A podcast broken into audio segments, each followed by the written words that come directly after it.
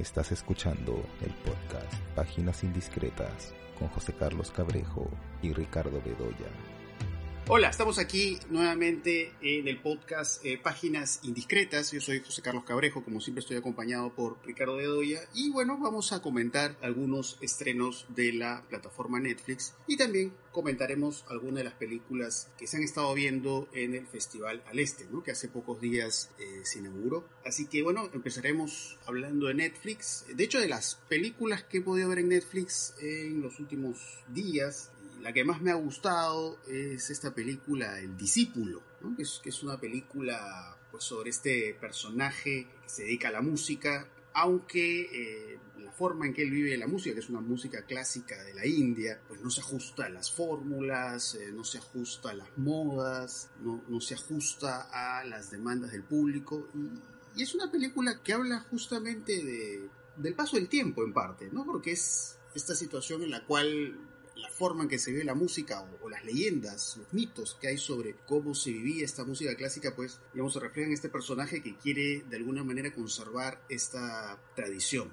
Me gustó mucho, eh, por un lado, el, trabajo de los encuadres, hay muchos encuadres fijos, hay algunos digamos, si hay uso de traveling, normalmente se usa pues la cámara lenta, ¿no? Cuando vemos al personaje desplazándose en su moto, pero de ahí vemos esta cámara fija que de alguna manera emula como estas posiciones que se hacen, eh, un poco esta fijeza del cuerpo, ¿no? Cuando, digamos, eh, estos personajes parece que están como en estos, digamos, estos posiciones eh, que a veces usan para meditar o para hacer el yoga, ese tipo de cosas. Entonces es eso, ¿no? De alguna manera un personaje que vive bajo sus reglas. Y bueno, quería comentar también una parte de este, de este uso singular de la, de los encuadres fijos, el trabajo con la iluminación, ¿no? Porque de alguna manera hay, creo, esta búsqueda de lo sagrado, al menos esa es su, su forma de entender en parte la, la música. Y claro, no vemos estas luces que ingresan por las puertas, por las ventanas, que de alguna manera pues comunican, ¿no? Esta, esta vinculación especial que hay con la música y que además se complementa muy bien con el uso del sonido. Me gustó mucho el trabajo del sonido, la forma en que se escuchan las voces, ¿no? Y un poco como que el sonido logra compenetrarnos eh, muy bien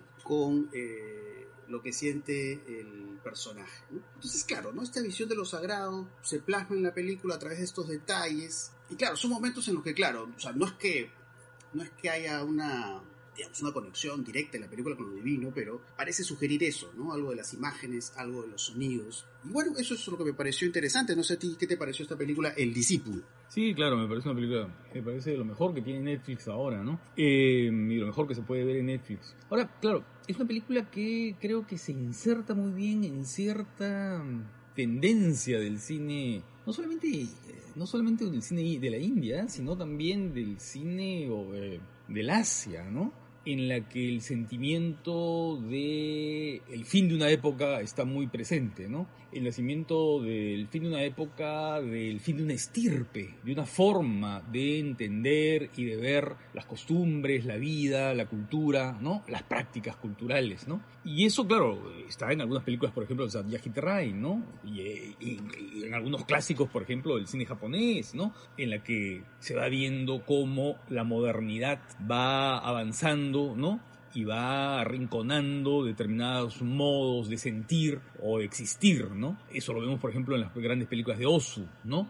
Es verdad que, en el caso del discípulo, esa idea de la modernidad es distinta, ¿no? Es una idea eh, que está mucho más vinculada a una, una situación muy contemporánea, que es eh, la idea del mercado, la idea del marketing, de lo que más vende, ¿no es cierto? De lo que, ¿no? En, el caso de películas de Osu, de Rai, es el fin de la familia tradicional, en el caso de Osu, en el caso de Satyajit Ray es un poco esas aristocracias rurales, ¿no? Que van sintiendo la pérdida progresiva de su poder, ¿no? Y están viendo cómo se aleja lo que ha sido esa dulzura de vivir, ¿no? Esa dulzura de vivir que, que, que, se asocia con el pasado. ¿no? Aquí este joven eh, eh, lo que está haciendo es tratar de aferrarse a una tradición familiar que es además una tradición ancestral. Es bien interesante una secuencia en la película en la que él, eh, él se encuentra en un restaurante, en un bar, ¿no? Con, con, un crítico, ¿no? O con un crítico que tiene una visión de admiración, digamos, por esa música, pero que no la sacraliza, ¿no? Que no la eleva a ese, a ese nivel de, de no sé, pues, no, no, no tiene el respeto eh, casi reverencial por los gurúes, ¿no es cierto? Y por los que practicaron la música en el pasado, ¿no? Y habla eh, de un modo absolutamente profano ¿no? De, de, esta artista o de esta dama que, es una ¿no es zeta? Que es una especie de una sí, sí, zeta, una zeta que no que dejaba exige- que le gra- grabaran su música. Así es, y que exige una disciplina extraordinaria, ¿no es cierto? Claro. Eh, no interesa la técnica en realidad, lo que interesa es el perfeccionamiento espiritual e individual, porque la única forma de poder ser un gran músico es encaminándote, ¿no es cierto?, hacia cierto grado de santidad.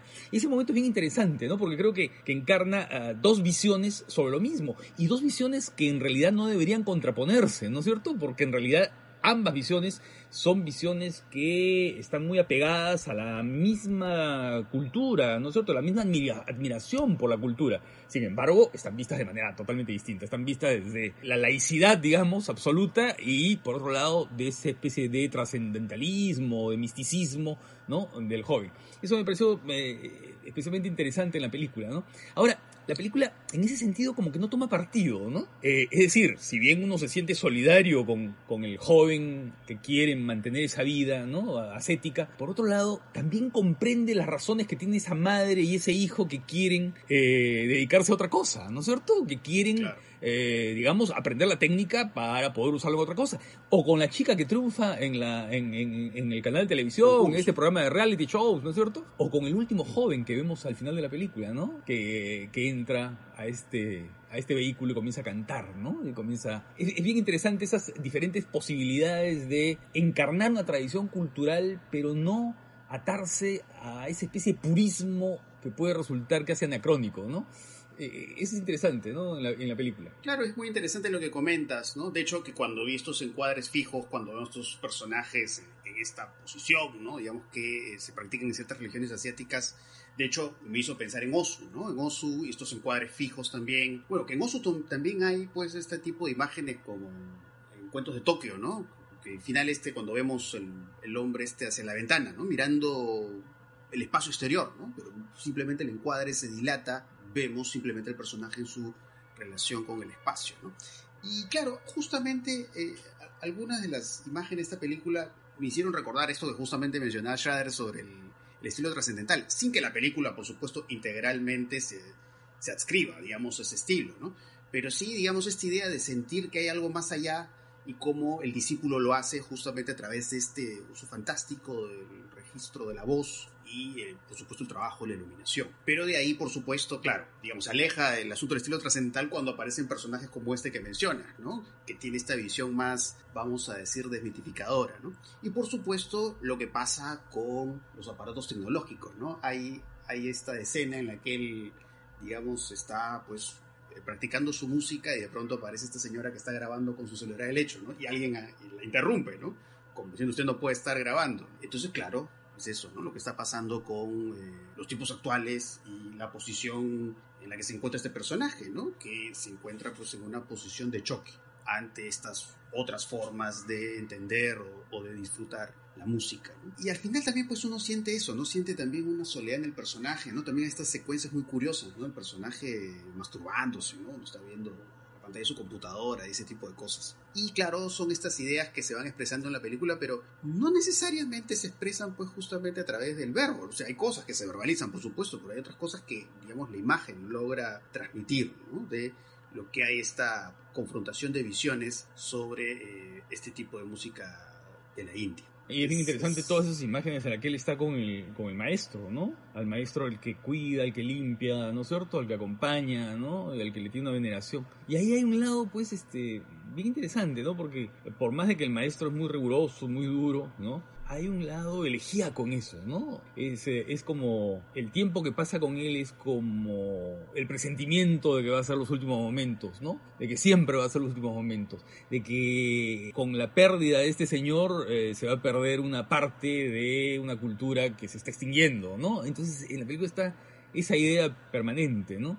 De que estamos asistiendo a las últimas prácticas de eso que fue tan rico en algún momento, ¿no? Claro, y cómo él trata además de preservar estas grabaciones que él tiene, ¿no? Sí, estas manifestaciones de la Z esta que, que comenta. Y claro, él, para él que eso tiene pues digamos toda una trascendencia, toda una relevancia. Y bueno, va a este lugar que es como un lugar donde archivan distintos, este, Es vale la redundancia, archivos de audio. Es como una mediateca, ¿no? Sí, con una mediateca, pero poco como que no entienden, ¿no? Burocrática. No entienden a qué cosa él le da importancia. Y claro, ves Sí. esta burocracia o esta incomprensión ante lo que él quiere pues preservar, que él quiere pues que se difunda. Así que bueno, es una película muy atractiva, lo mejor que he visto en Netflix eh, en estos días. Así que si no la han visto, véanla. Bueno, ¿qué más he visto? Bueno, vi la, la última película de Zack Snyder, El Ejército de los Muertos. Que bueno, es su acercamiento a- al mundo de los zombies. Aunque bueno, hay, hay ciertos ingredientes curiosos en esta película, porque bueno, sí está este asunto de los zombies, que los zombies han tenido pues muchas encarnaciones, además en otros episodios hemos hablado de eso. Pero es una película que, se enmarca mucho en,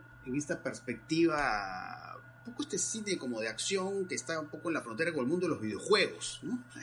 Hay imágenes que parecen como de Resident Evil, ¿no? No me refiero a las películas, sino a los videojuegos, ¿no? Un poco veces encuadres subjetivos, estos personajes enfrentándose a los zombies. Pero hay, hay otra cosa curiosa en la película con relación a los zombies, y es primero la, referencia al mundo actual que estamos viviendo, que es un mundo de pandemia, eh, un mundo en el cual cada vez que entramos a un local nos tienen que estar tomando la temperatura. Y, y es curioso ver cómo en esta película Zack Snyder, digamos, establece esta referencia a estos aparatos para medir la temperatura, pues se vincula, se asocia a los, a los zombies. Pero eh, aparte de hacer esa referencia al mundo actual, eh, de hecho que aparecen otro tipo de zombies, que bueno, voy a tratar de no dar tantos detalles para no ser un spoiler, pero sí aparecen ciertos tipos de zombies en la película que, eh, digamos, no encajan en las formas más tradicionales. ¿no? De repente podemos decir que son zombies quizás con un mayor poder de conciencia o con una mayor inteligencia. Y hay pues imágenes curiosas. ¿no? Las cosas que más me llamó la atención son estos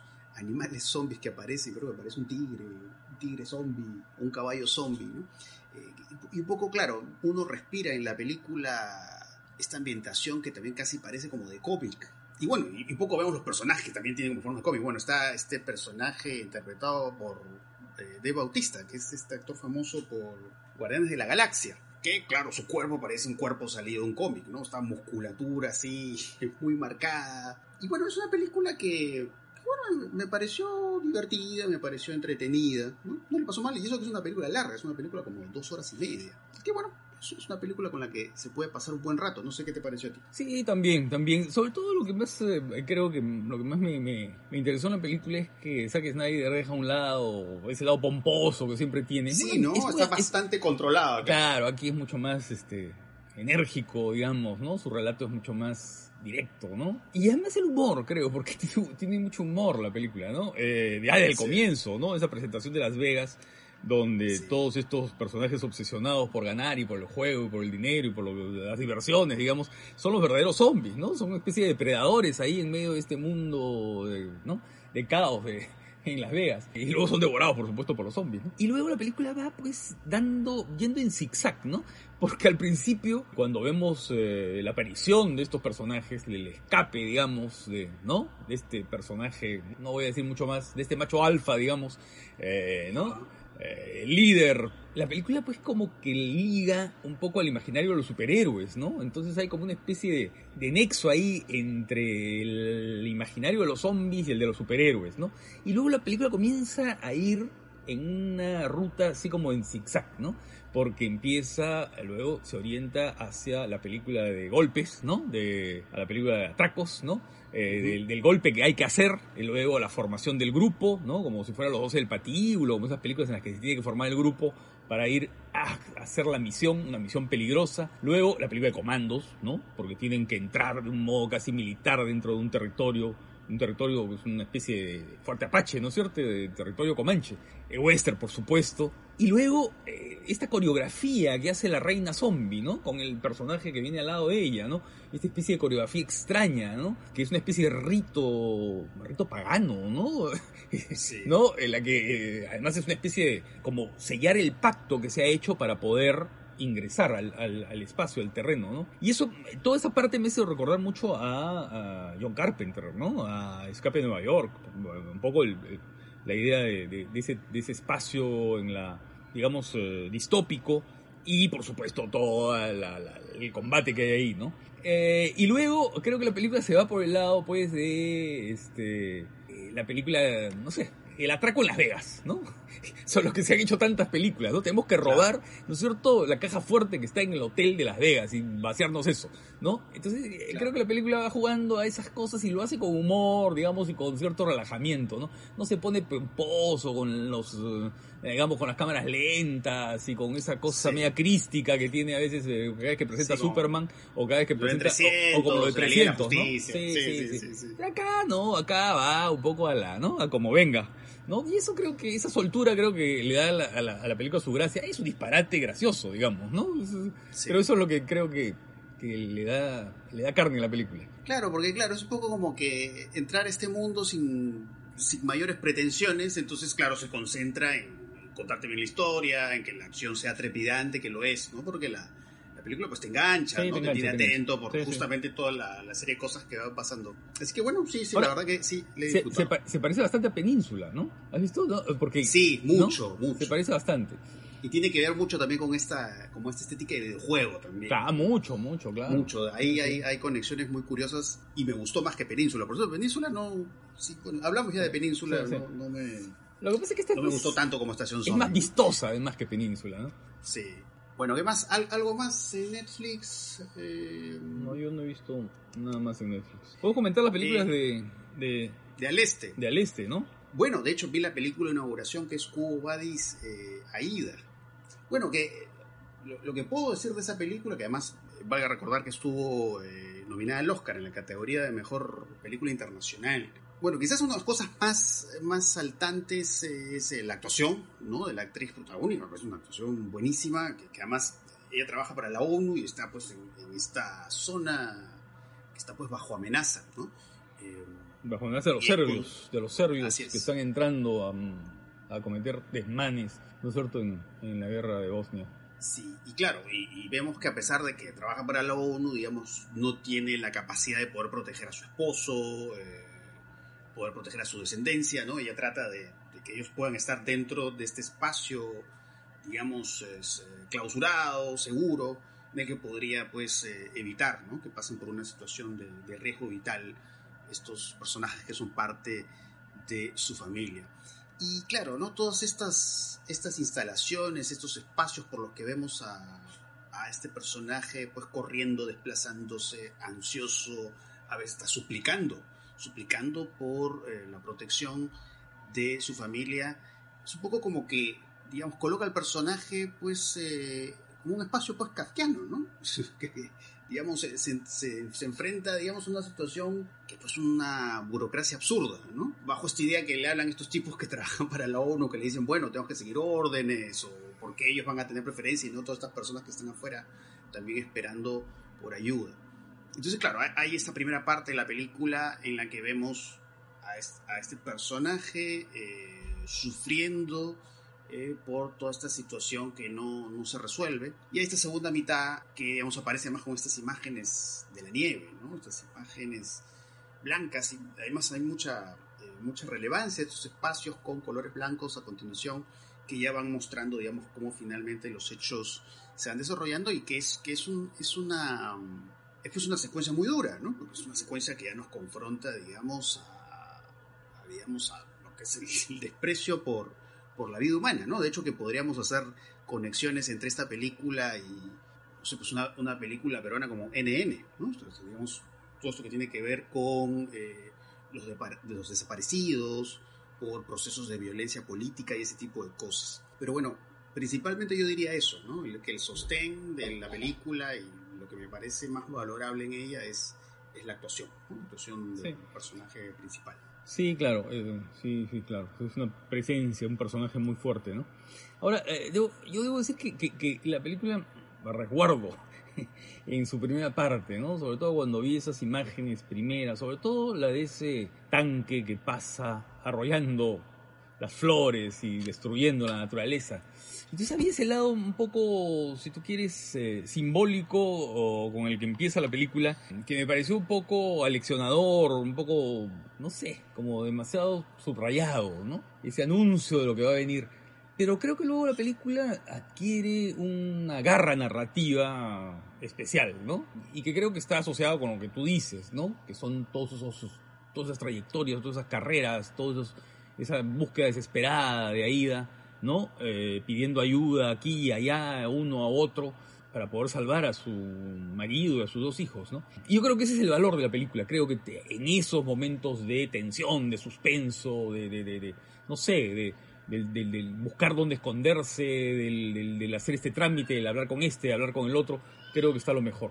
Luego, ya em, digamos que todas las secuencias vinculadas con la negociación, ¿no? Con la negociación con el general este serbio, ¿no? Y la entrada del general serbio, ¿no? Con em, pidiendo que lo grabe, que lo filmen, que lo, ¿no? En fin, con todo su con todo su equipo ahí de comunicación me pareció un poco, la verdad, este, un poco grueso. Todo eso me pareció un poco grueso, ya un poco de buenos y malos, ¿no? Eh, me convenció un poco menos, ¿no? Pero creo que es una película que tiene fuerza, ¿no? Y, tiene nervio, tiene, intensidad. Sí, sí, sí, eh, bueno, de hecho, comentaba eso que está nominada como mejor película extranjera, ¿no? O sea, compitió con películas como Collective. Bueno, Collective es, es un documental. Collective parece muy superior. Creo de lo que he podido ver de las películas en competencia que subieron el Oscar en esa categoría, al menos lo que pude ver me parece la mejor. Pero igual esta película creo que tiene cosas, cosas de valor, realmente merecen que, que, sean apreciadas. Bueno, vi esta película Bad Luck, Banging or Looney Porn, que fue eh, la película que ganó el Oso de Oro en Berlín. Eh, que bueno, yo sé que tú estuviste, ¿verdad? Tú estuviste en el Sí, estuve viendo la película, sí, sí. yo la vi ahí. Sí, y, bueno. Lo volvió a ver, lo volvió a ver. Ah, ¿la volviste a ver? Sí, la volví a ver. Para empezar, habría que decir que hay, hay un humor muy singular en la película, que además se conecta muy bien con ese humor ácido que se ve en, muchos directores pues, de cine rumaní. Para empezar, habría que destacar eso. Es curioso cómo empieza la película, porque, claro, la película habla pues de esta profesora de colegio que en estos videos íntimos eh, con su pareja y que por alguna razón pues terminan en la internet y obviamente eso le trae problemas en eh, el colegio. Y, es curioso que eh, la película arranca con eso. De frente aparece pues con estas imágenes de sexo explícito. Eh, pero bueno, dado que la has visto por segunda vez, te habrás dado cuenta que la mujer que aparece en estos videos no es la misma ah, actriz. sí, claro, claro. es cierto? Porque además eso también refleja justamente pues esta, esta apuesta por el disparate. por el artificio. por jugar, claro, con el artificio, con el asunto de la verosimilitud. Entonces, digamos, eh, digamos, ese inicio de la película es muy elocuente en ese sentido. Eh, y a la vez, otra cosa muy interesante que ya se ve después, estas imágenes eh, de sexo explícito, que son estas imágenes en las cuales la, cámara sigue a este personaje femenino y cómo la cámara se va desviando, ¿no? Para mostrarte distintos lugares, distintos espacios. Incluso aparece una mujer que probable, y probablemente sea como un momento eh, documental de la película, ¿no? Una señora le dice una vulgaridad al camarógrafo. Eh, pero estos movimientos, estos desvíos, eh, yo los sentí como la necesidad en la película de, afirmar lo que podríamos decir que es como una sinécdoque, ¿no? Es decir, como partir de la historia de este personaje que sufre esta filtración de videos íntimos para hablar pues de su país, ¿no? para hablar de cosas muy amplias. Después hay esta segunda parte en la que vamos viendo estas secuencias, eh, estas imágenes discontinuas, digamos, la forma en que se van intercalando estas imágenes se intercalan pues con mucho humor, ¿no? Estas imágenes muy graciosas cuando habla pues, no sé, el calentamiento global y sale pues unas personas ahí, en una piscina. en una piscina, como haciendo una ronda, ¿no? Claro, cuando habla del distanciamiento social, ¿no? Y salen estos tipos ahí con, unos palos, creo. Es un baile también, ¿no? Un baile. Sí, sí, es un humor muy, muy curioso, ¿no? El que aparece en esta segunda parte. Y la tercera parte en la que ya vemos eh, la confrontación que sufre eh, la profesora en el colegio en el que ella trabaja. Que ahí ya este asunto que yo menciono de la que yo lo sentía muy pesado no me gustó tanto como estas dos primeras partes.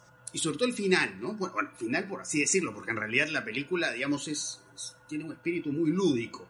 Entonces, claro, voy a tratar de no, no soltar mucha información, pero, digamos, hay esta idea de, de posibles finales que pueden haber a la historia que se está contando claro, en, esta idea de burlarse de, un cierto tipo de personajes que hay en la sociedad rumana, a veces siento que el humor no funciona muy bien, ¿no?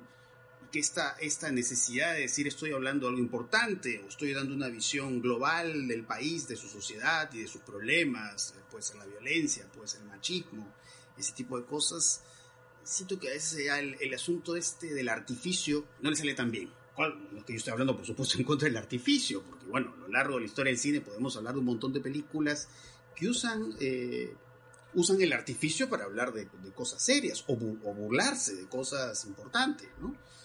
De hecho, no sé, pienso en las películas de Monty Python, en La vida de Brian, Los Caballeros de la Mesa Cuadrada, pues que son películas que... Eh, juegan mucho el artificio, a decirte, mira, esto que estás viendo acá es falso, pero logran eh, conseguir pues un humor que es, es potente. Yo no lo sentí tanto en el, en el final de la película, más, más disfruté con estas dos primeras partes, pero bueno, no sé cuáles son tus impresiones de esta película.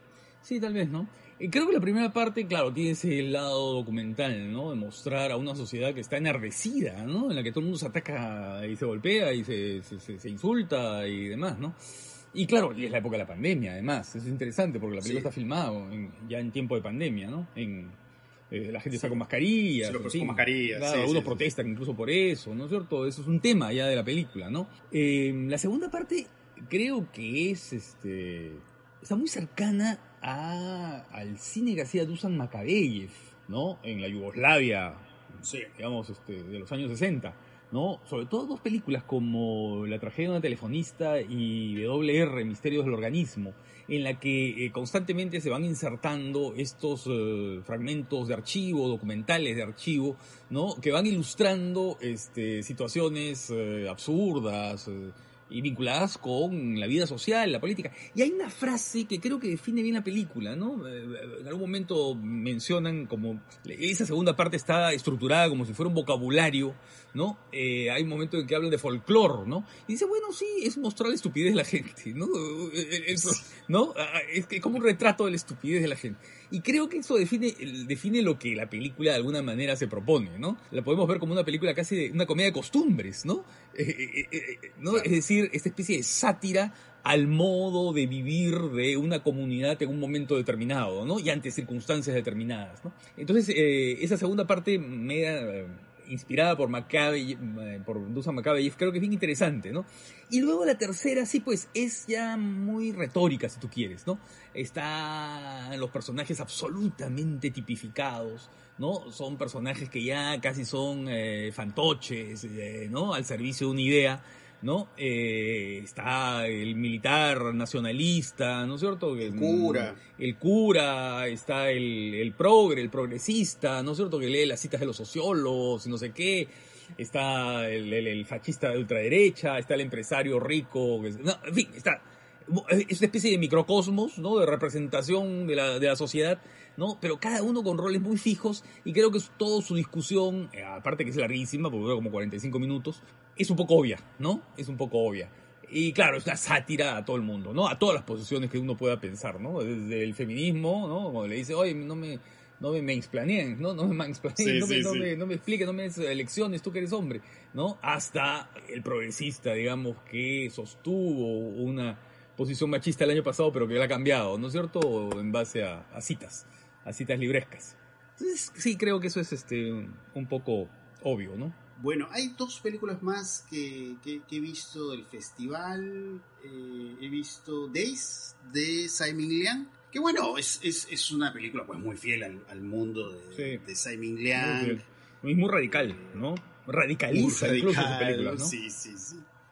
Y, está muy en sintonía pues con, este cine que estaba muy de moda en los festivales hace unos años, este cine llamado pues slow cinema o minimalista, como dicen algunos, eh, pues con estos encuadres de larga duración, eh, estos personajes. Además, hay que destacar que básicamente, esencialmente, lo que aparecen pues, son personajes masculinos. Primero vemos estos personajes pues haciendo como acciones rutinarias, ¿no? Son estas situaciones pues, de tiempos muertos. Digamos, de ahí la película siento que agarra una fuerza muy singular, pero digamos, sin salirse de, digamos, toda esta, toda esta propuesta de, puesta en escena.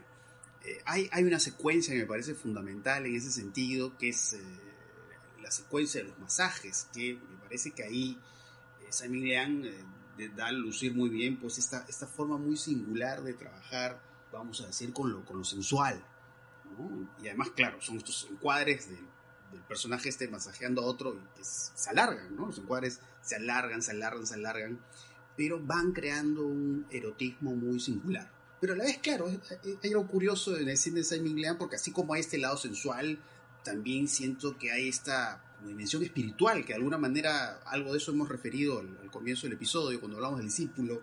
Y claro, de pronto son estos encuadres que muestran un espacio vacío, ¿no? El encuadre se dilata. Pero claro, no es como si se estuviera desarrollando una mirada de alguna manera como, como zen, ¿no? Porque de algún modo hay eso, ¿no? Es, un poco una película que eh, trata de meternos en, la interioridad de, los personajes. Y claro, hay, esta secuencia que mencionaba del masajista, y que, va, va, digamos, a, colocarnos ante personajes que, digamos, todo hace indicar eh, sufren o, hay algo que, pronto no los hace sentir bien, pero claro, no son cosas que se verbalizan, porque yo creo que es muy notorio en esta película la importancia en Simon Lane de lo no dicho. De hecho, que él tiene películas en las que sí se habla, acá se habla muy poco en esta película, pero de pronto basta ver ese, ese primer plano de uno de estos personajes, ¿no? Como mirando al vacío, para sentir eso, ¿no? Sentir que hay algo, algo, algo que de pronto muy internamente atormenta o inquieta a los personajes, O este detalle de la cajita musical, que también es muy importante en la película, eh, y que claro, ¿no? De forma muy sutil va estableciendo conexiones entre los personajes. Probablemente no es la película que más me gusta de él, pero es una película que yo he disfrutado mucho y creo que deja lucir muy bien pues el, talento, la, capacidad de dirección de Simon Leon. No a ti, ¿qué te pareció? Sí, sí, a mí me parece notable. Eh, yo acabo de ver además este Goodbye Dragon Inn, que no, lo no lo veía hace algunos años. Es de la que se desarrolla en el cine. En el cine. Esa película es absolutamente extraordinaria. Es una de las grandes películas que se han hecho en los últimos 30 años, eh, ¿no? Es eh, absolutamente formidable. Ahora, eh, claro, en, Days, bueno, como siempre en Saint Milian, ¿no? Hay esos transeúntes, ¿no? Es un cine de tránsitos, ¿no? Es un cine de largos tránsitos, ¿no? Pueden ser en espacios abiertos o en espacios cerrados, no importa, ¿no? Pero hay esos tránsitos físicos, ¿no? Y son tránsitos dolorosos, además. Si uno recuerda, por ejemplo, el río, ¿no? El dolor de espaldas del personaje, ¿no? O, qué sé yo, el dolor de los pies, de las piernas, del cuerpo. Hay como una especie de malestar corporal muy importante en las películas de Simon Liang que van conduciendo a los personajes hacia algo, hacia algo, ¿no? Es muy variado, es muy variado. Pero que en este caso es hasta, hasta esa secuencia en la que el cuerpo se convierte en el centro de la puesta en escena, ¿no? todo se desacelera, ¿no es cierto? Y se sensualiza, pero eh, ese placer eh, eh, está asociado con el dolor muy claramente, ¿no? Está asociado con el dolor, con el malestar, con, las posiciones corporales que no siempre son de placidez, ¿no? Sino que más bien hay como desequilibrios permanentes, ¿no? En el, creo que la película me parece notable, es este, esta, este es una especie de ejercicio así de estilo, eh, extremado, ¿no? Que ya lo había hecho en otras películas, ¿no? Estas películas de los caminantes, por ejemplo, ¿no? Y estas películas en las cuales estos, Walker vemos eso, ¿no? Claro, Walker es el monje budista. Claro. Eh, y, las imágenes me hicieron recordar mucho a Walker, ¿no? El personaje que se desplaza, ¿no? Bueno, es un monje budista, pero que es tipo, es un tipo que sufre. Y es lo que va quedando muy notorio. Y claro, no, no es una explosión como la que se ve en esta famosa secuencia de Vive el amor. Vive el amor sería la traducción. ¿no? De este personaje que de pronto vemos también como en situaciones rutinarias y de pronto es como que explotan. Como explotan, ¿no? emocionalmente explotan. Eh, claro, no, se ve ese mismo tipo de explosión, pero de alguna manera sí, ¿no? Como eh, en el rostro, ¿no? Claro, claro. Y, claro, el rostro, pues, y el cuerpo en Simon Liang es, es, toda una geografía que él va explorando. Eh, y eso, eso creo que es muy evidente acá. Y sí, es, es una película que deben ver. Sí, sí, indudablemente. Ese yo creo que es eh, la mejor película que hay en el Festival Este. sí, eh, a, menos de lo que yo he visto hasta ahora, de lo que he visto, sí, indudablemente creo que hay está en un nivel muy alto. Sí, sí, sí, es otra, otra onda, es otro vuelo. Sí, sí, sí, sí. Y bueno, fantástico, bueno, ver que Simon Leon todavía no, no, no sigue sorprendiéndonos, ¿no? Y sigue, sigue impactándonos, eso es muy relevante. Y bueno, vi esta película Little Joe de Jessica Hausner, eh, que me gustó así parcialmente, ¿no? sí, sí, a mí Eh, también, ahí coincido contigo. eh, Sí, es, eh, que bueno, que esta, esta, esta como científica, ¿no? Que va, va creando estas flores que supuestamente te- tendrían, pues, eh, a través del, del polen, un efecto, digamos, algo así como un efecto antidepresivo en las personas. Eh, y bueno, y eso, digamos, va desencadena- desencadenando en la película, digamos, situaciones que más bien parecen salidas como una película de terror, ¿no? Casi como si este efecto del polen fue- fuera algo semejante a lo que pasa en estas películas de usurpadores de cuerpos, ¿no? Algo que ingresa en tu organismo y transforma tus emociones.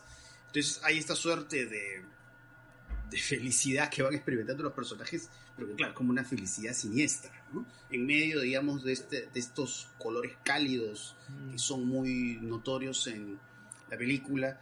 Eh, eso quizás es lo que yo podría destacar. No me gustó el uso de la música, no sé si le- tu impresión es la misma. Yo sentía que la música por momentos me botaba de la película. O a veces la música termina subrayando cosas que no debe subrayar. Pero bueno, hay Sí, coincido. que sí rescato, ¿no? Coincido contigo, sí, sí. Lo, que pasa es que es una película eh, que se deja ver con mucho agrado. Es una película, ¿no? Que, que tiene, pues, un, digamos, una, un trabajo visual y un trabajo de puesta en escena que es interesante, sólido. Pero a veces sí se va a cierto, no sé, cierta poetización de algunas cosas, ¿no? Que a mí me, me, me, me alejan un poco la película, pero en todo caso creo que es una película que se puede ver y que es una película, ¿no? Sí. Que vale Sí, la pena sí, ver. sí, sí. Y tiene- yo- tiene cosas Y yo vi una película que me gustó, me gustó, me gustó, no sé si tú la has visto, que se llama eh, Espiral. No, no la he visto. Ya, vela, vela, vela. Vela y la comentamos la próxima. Porque creo que vale la pena. Es una película, una película bien, bien, bien, bien, bien, bien atractiva, ¿no? Espacio cerrado, un perso pocos personajes. Bueno, es muy interesante. Bueno, ya en, la- en el siguiente episodio ahí seguramente haremos algunos comentarios más sobre las películas del este y lo que vayamos viendo en otras plataformas también. Así que bueno, eso sería todo por hoy. Espero que les haya gustado este episodio y eh, ya nos estaremos escuchando en otra oportunidad. Chao.